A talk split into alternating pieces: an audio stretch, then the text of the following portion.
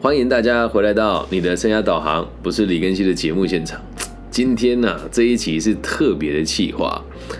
呃，简单的说，原本我也没有打算讲这个故事，但是后来这个事情发展的曲折离奇，再加上这个来求助的这一位同学，我现在化名了，叫 Milly 哦，就是 Milly。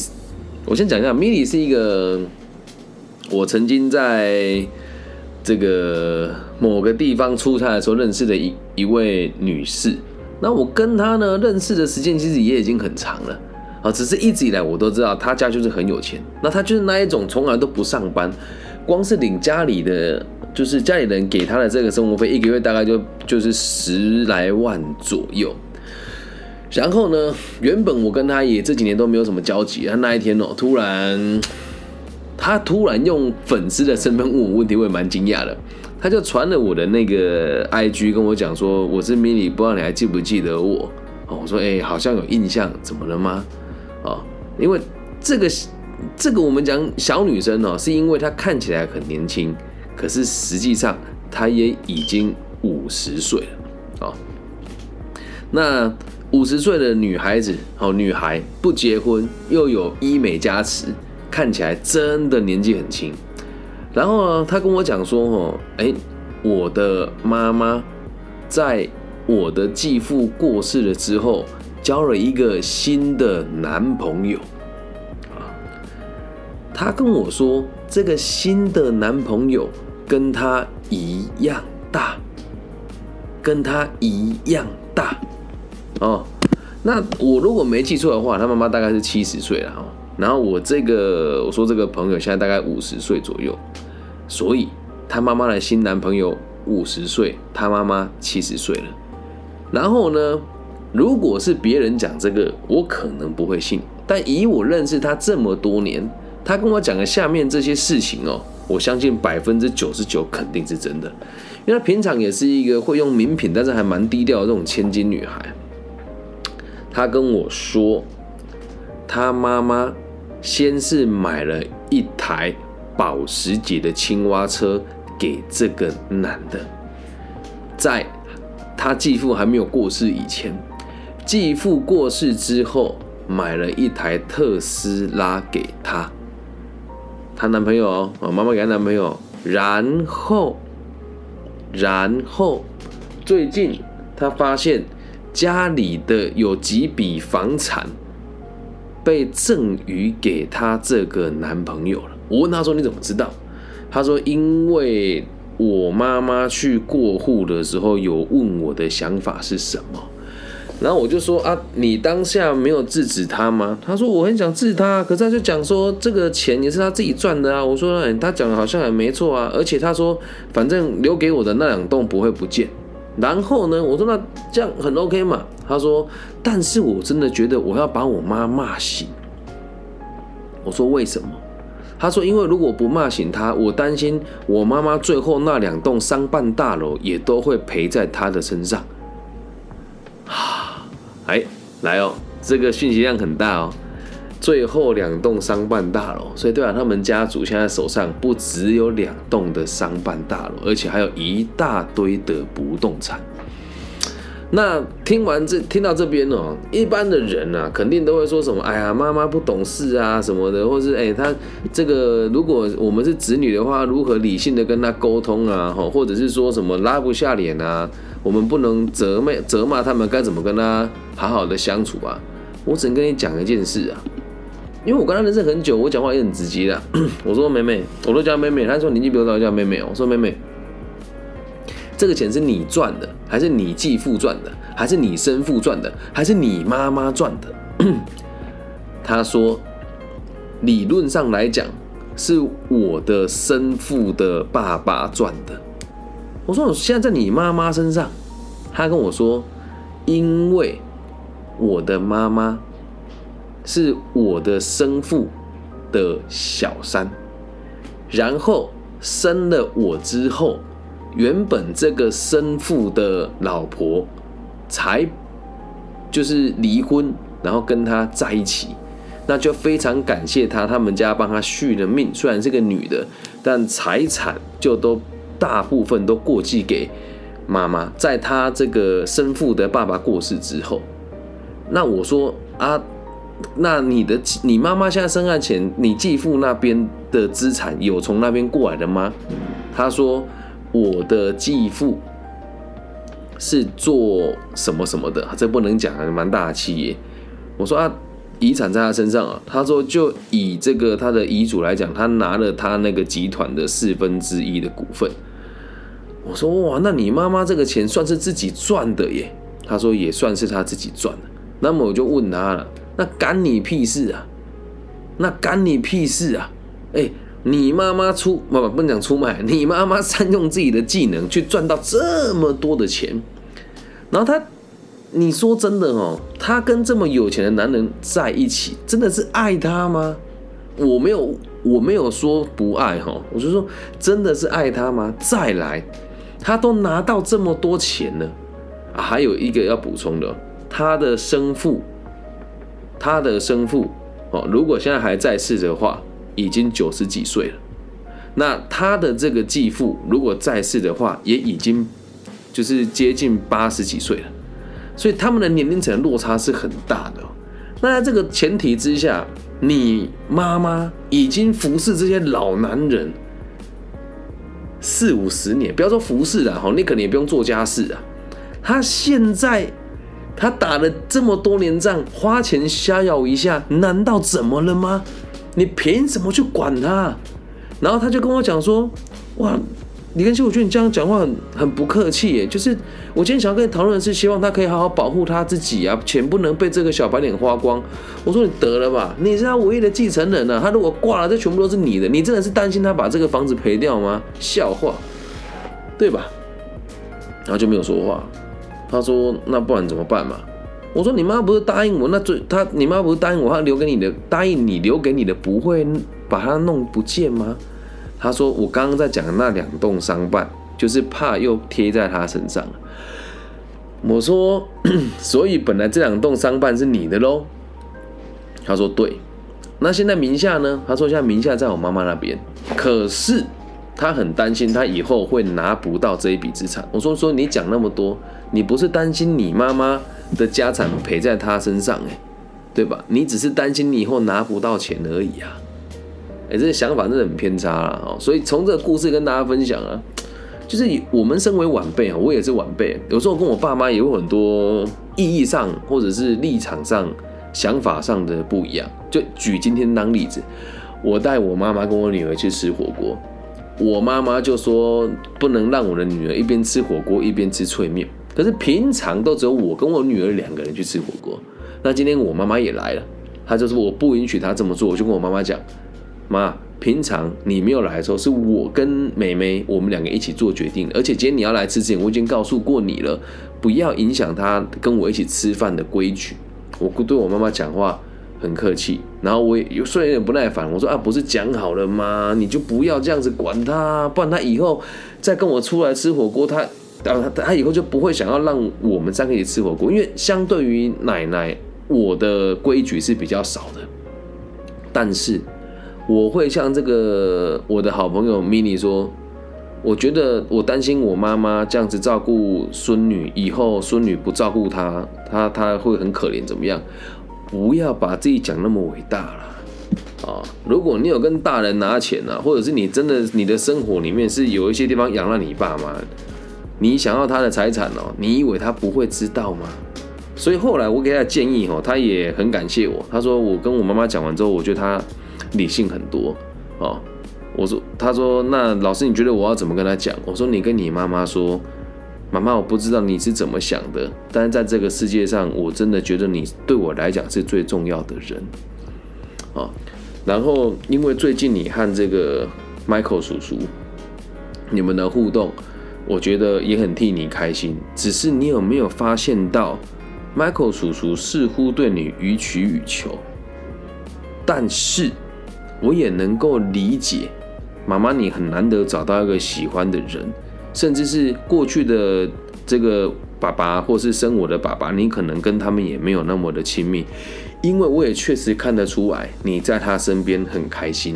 好啊，这边要补充说明一下，他说他妈妈因为诶，真的七十几岁，快八十岁了，有做医美，然后去运动，然后开始打高尔夫，然后跟这个男生一起上什么双人瑜伽。他说妈妈也年轻了很多。我说那就对了。所以你要跟你妈妈开口，这你要先接纳，你担心的是她的遗产，而不是他。他说也不能这么说。我说那就是，你去跟他讲说，如果这样，妈妈，我觉得祝福你，所以你不用担心钱要怎么花就怎么花。你这么跟他讲，反而欲盖弥彰。你讲完之后，只要跟他讲说，但是我觉得最近妈妈你在花钱有点太大手大脚了。虽然我没有工作的能力，但是我也很想要知道一件事情：是你真的觉得他是真心喜欢你的吗？那妈妈，这是我个人的看法，你可以想一想。哎。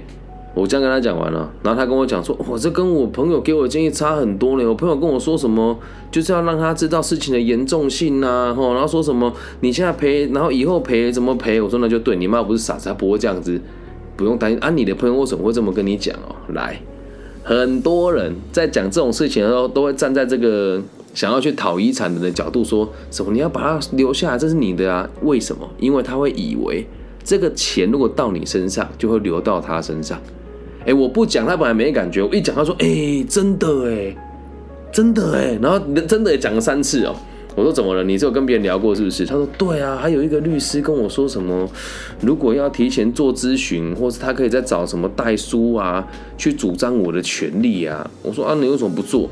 他说：“靠，那超贵的。”我说：“那就对啦。”啊，我说要问其他朋友啊，其他朋友也都讲啊，说那个是你的啊，怎么你要主张你的权利啊？我说：“那这些人说酒肉朋友。”他说没有啊，都是我的好朋友。我说你的好朋友是跟你一样都不用上班。他说对，我说那就是酒肉朋友。你们这一群不用上班混在一起，想怎么把爸妈吸干的人呐？我跟他认识十几年，讲这句话他不会怎么样。可如果真是一般人讲，他铁定翻脸的啊。然后讲完了之后，因为这个事情是发生在三月的时候，原本我也不打算提，只是因为今天我看到别人的频道讲了类似的内容啊，哦，别人的频道没有讲哪个频道了哦。然后我才又想到这件事情。那最有趣的事情是什么？你知道吗？这个事情他跟他妈妈聊完了之后，然后他跟我说，我妈妈跟我讲，他不认为这些话是我想得出来的。然后他问我，你找谁聊了这件事？我就把你的名字告诉我妈妈。结果。他妈妈年纪大人不用赖啊，直接打给我。他问我说：“ 他问我，他这认真问我。他劈头第一句话就是：‘你是做什么工作的？’他没有自我介绍哦。接着，哎，你是李根熙吗？我说是啊。他说你是做什么工作的？他没有跟我讲是这个人。我说我是做企业管顾跟生涯规划的，然后在这个大专院校跟一些官方的单位做。呃，这这个各种顾问类型的工作，简单来说就是做演讲跟就业服务的，还有一些小型的投资案。他说：“哦，这样子哦，啊，你认识谁谁谁吗？”我说：“有有有有印象，认识好一阵子啊。”他跟我讲说：“我所以我的家务事跟你有关系吗？”我这样问我，很担心呢。他说：“所以我的家务事跟你有关系吗？”啊，我当下以为他有情绪，我就跟他讲说。我是不理解什么什么定义叫家务事啊哦，因为他来找我讨论的时候，这种状况其实我在做房屋中介的时候很常见。你你们家这状况不是第一次，也不是最后一次。那我也希望啊，因为主要是他嘛，我说啊，也希望阿姨你可以谅解，就是我没有任何的其他的意思，只是单纯的很希望让他在转述的时候可以让你觉得他是真的为你着想的，而不是在笑想你的财产。他的回答真的是让我瞠目结舌哦。他说啊，好啦，老实跟你讲哦，阿姨哦，活到七八十岁了，我也都知道我身边的人要我的什么，包含我现在的男朋友哦，也包含我的女儿的想法，我是都知道的。然后我就说。我真的也也很想理解他打给我干嘛。我说，哦哦哦，那那那，他说，我只是很想要告诉你哦，你要继续坚持你做的事情。哎，我超压抑的。我说为什么？他说，因为你那一天叫他转达给我听的时候，我在他眼中真的看见了，他担心的是我以后会发生什么困难，而不是担心我要留给他那两栋的商办。他说：“我真的要跟你说谢谢。”啊，我说：“那好，好。”我说：“好。”心里面想：“你会不会给我钱啊？”靠，结果也没有啊。然后说真的哦，我像他们这么有钱的，我都很想问他：“你也知道我做的事情还不错，怎么不捐款给我呢？”啊，然后在挂了电话之后，我就问他说：“那哎，我可以把这个故事告诉别人吗？”他说：“可以，你只要不要说我我们在哪个县市就好，因为他说只要知道县市，要打听到我们很容易。”哦，然后他也说你在节目里面可以转述，但一定不能让我们的名字被听到。我说金额可以讲吗？他最后一句话最狂哦，他跟我讲说：“我女儿跟你说有多少？”我说他跟我讲说大概几千万了，然后他就笑一笑，他就说，嗯，呃，这个，嗯，一定不止，哦，所以就是有钱人家的想法你也很难理解。然后挂掉电话之后，我就在想我要怎么制作这一集。我本来也不想做，那但是最近台湾的这个五亿高中生的新闻，再加上最近有很多人在蹭这个热度啊，我想那我就趁机讲一下哦。记得啦。只要是不劳而获的钱啊，通常都叫不义之财。那只要是不义之财，就容易惹来杀身之祸哦。然后再补充一下那个故事的后续哦。那后来这一阵子也都没有什么联系，到前几天他这个米莉打电话给我，他跟我说，我妈妈已经把那个房子过继给我了。我说啊，是两栋商办吗？他说对。我说那你现在还会关心你妈怎么花钱吗？他说不会啊，我说哇，那你真的不能这样。其实用这个故事做结尾，是因为我觉得现在道德真的很沦丧了，大家都认为这是你的主张，这是你的权益，你要去做。但是年轻人、年轻的朋友们，只要我们是继承得到的东西，那就不是我们得到的。那你的爸爸妈妈怎么花它，那是他的自由啊，所以不要那么自以为是，好吗？然后这个最后最后补充哦，阿姨也跟我说，她也希望让每一个二代。都可以听到这一集，因为他说他的朋友里面，他的女儿对他算是很客气的了。讲这句话的时候，其实我心很痛啊。但是讲难听一点，我心里面有一种想法，是你活该啊，对吧？我这么好的老师帮你处理事情的，你一毛钱也不付给我，宁愿去为那个小白脸，然后才跟我说你关心这个社会啊。但是也无所谓了啊。然后他最后很认真问我，他说：“那你做这样子的事情，你赚钱吗？”我骨头这么硬。我只有告诉他阿姨，我不怎么赚钱，但是我的钱也花不完。最后用这句话呢，压住了我个人的尊严。但实际上跟他比起来，我真是冰山一角啊，了解吗？如果你家真的很有钱的话，你爸妈怎么花钱是他的事情，干你什么事？你如果真的有本事的话，要自己出去挣钱回来，不要这边说什么啊，他败光我的家产，那不是你的家产，是你爸妈的家产。以上就是这里全部的内容了，希望大家喜欢啊。生涯规划跟这个就业辅导，也只是我的兴趣啊。我更喜欢讲故事去启发大家的人生。那也期待大家透过我们的节目哦，可以让你的心情更安定哦。那也希望我们的节目可以传送出去之后，让大家更了解自己要的是什么，不要总是活在自己的世界里面，或是以自我为中心，又或者是像现在主流媒体一样，不断的放大什么年轻创业啦，什么年轻人最大啦，哦，什么年轻人买不起房子啊，没有，就是我们自己不努力而已。OK，只要你是我的学生，照我的方式做，如果你想要买房子，真的都不困难。白手起家跟拿遗产哦，哪一个比较有面子啊？你要自己去想啊。小弟我本人是绝对不会拿家产的，知道为什么吗？因为我家没钱。感谢大家今天的收听，我爱你们，大家晚安。如果你也喜欢我的节目的话，可以帮我分享、订阅加按赞。那对我的背景好奇，你可以搜寻我的名字，我叫李更新，木子李，甲乙丙丁戊己更新的更，然后王羲之的羲。